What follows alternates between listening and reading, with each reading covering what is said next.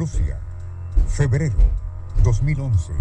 Sonidos intermitentes y discordantes que parecen señales de origen extraterreno llevan más de 30 años atrayendo la atención de autoridades, radioaficionados e incluso monitores de ciertas estaciones que se dedican al análisis de posibles señales inteligentes provenientes del espacio.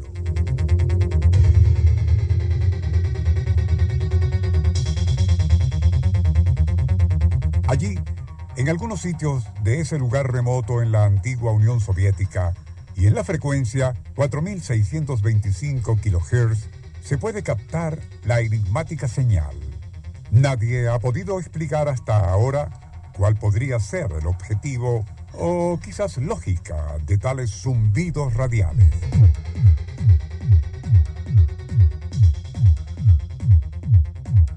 Algunos llegaron a decir que, y en ciertas ocasiones, tras el zumbido en cuestión, aparentemente se escucha lo que parecen voces humanas hablando en claves militares rusas. Como esa, son muchas las teorías imaginativas e hipótesis pseudocientíficas especulando acerca de qué puede significar esa persistente señal emitida ininterrumpidamente por la estación UBB-76 cada minuto, hora, día y año desde 1980.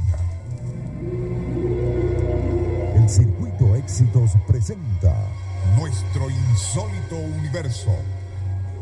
Cinco minutos recorriendo nuestro mundo sorprendente una producción nacional independiente de Rafael Silva, certificado número 3664.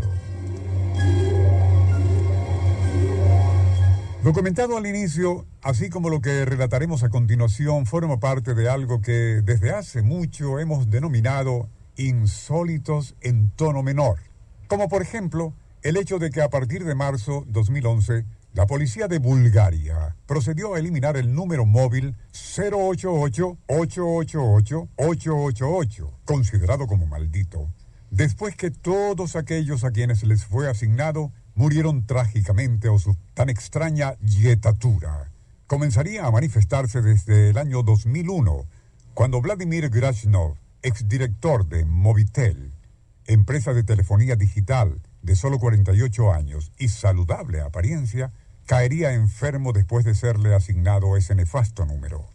La enfermedad en cuestión aparentemente era cáncer, que en poco tiempo terminó matándole. Después de su muerte, el mismo número fue reasignado al jefe de la mafia búlgara, Dimitrov Konstantin. No mucho después, año 2003, este individuo murió asesinado durante un viaje que hizo a Holanda con la finalidad de vigilar sus redes y contactos del narcotráfico. Contaba al morir solo 31 años. El fatídico número tocaría luego al teléfono del empresario Konstantin Dishelev, quien poco después caería asesinado mientras cenaba en un restaurante indio en Sofía, Bulgaria. Meras coincidencias, dirían algunos, añadiendo que, y como esas, ocurren otras comúnmente. Se les llama sincronismos, sin conferírseles aspectos metafísicos o paranormales. Si hoy hemos resaltado estas en particular, se debe a que forman parte de otro aspecto o ingrediente, si se quiere, del cual se nutre este programa, la constante y decidida colaboración de los escuchas, fenómeno que se inició desde su comienzo y para fortuna nuestra nunca ha cesado y más bien crece con cada nuevo oyente de estas breves aventuras radiales.